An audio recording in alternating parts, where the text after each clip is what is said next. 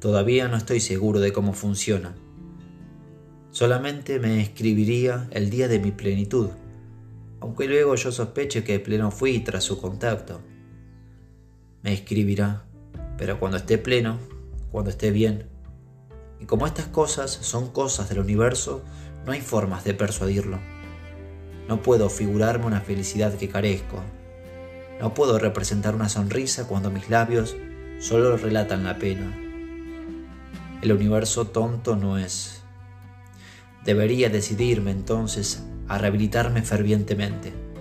Cuando llegue a la cima, ella me contactará. Yo sabré que estoy en la cima tras su contacto. Toda felicidad previa solo será simulacro. Mi felicidad sin Irene es felicidad simil. Será un fuego que no quema, un fuego estúpido, será una felicidad que no llena. Solo llenará cuando me contacte y me contactará cuando yo esté pleno. En esta instancia, descubro que ninguna de las dos cosas sucederá, porque una depende de la otra. Es una sucesión causal, donde ambos elementos hacen de causa y de efecto, por lo tanto no hacen de ninguna.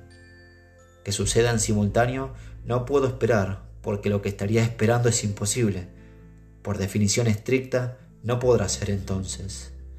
Mi rehabilitación apenas apuntará al simulacro, simulacro que no me conmueve, que no me toca de raíz. Yo elegí el circo. Ahora lloro con mi elefante y mi león, con el malabarista y el payaso. El circo es el simulacro que me queda, y las risas que me inspira a mí mismo son risas marchitas, son risas con ausencia de Irene.